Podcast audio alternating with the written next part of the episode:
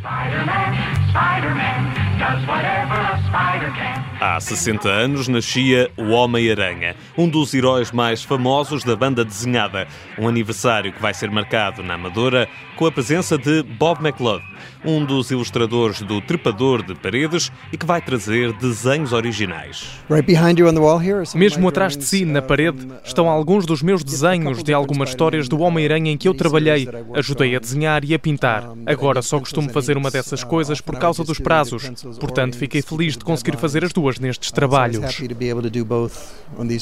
Ilustrações de um dos maiores super-heróis de sempre, ainda no seu estado original, a preto e branco. E mesmo ao lado encontramos uma das salas mais coloridas do festival, onde Hugo van der Ding vai estar muito bem acompanhado. Juliana Saavedra, Celeste Encarnação, enfim, essas personagens que as pessoas conseguem, vão, vão conhecendo.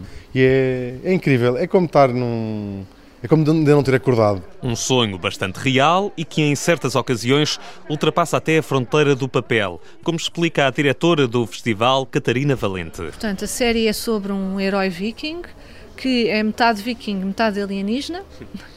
E, portanto, aquilo que está aqui retratado cenograficamente é de facto a recriação da proa de um barco viking as pessoas podem pisar esta proa, podem circular à volta dela. E mais do que ver, os visitantes também vão poder ouvir. O da Filipe é músico de jazz, é um músico português de jazz também, além de ser autor de banda desenhada e de ser também uhum. realizador de cinema. E então este piano que se encontra ao centro da exposição está aqui propositadamente porque o Filipe virá cá tocá-lo. As exposições contam ainda com arte plástica que, mais do que ilustrar, trazem pedaços de histórias de quem saiu do país por uma vida melhor. Eh, convocámos para esta, eh, para esta exposição um artista plástico para trabalhar, que também passou exatamente pelo mesmo, portanto, também os seus pais emigraram para a França, quando ele era muito, muito jovem, e duas destas malas, aquelas duas, são precisamente dos pais deste, deste artista que, e são as malas que eles usaram quando partiram de Portugal para a França. De Portugal para a França e agora na Amadora. Mas a viagem não se fica por aí. Os visitantes ainda podem participar em workshops e os mais novos têm até direito a um espaço gaming.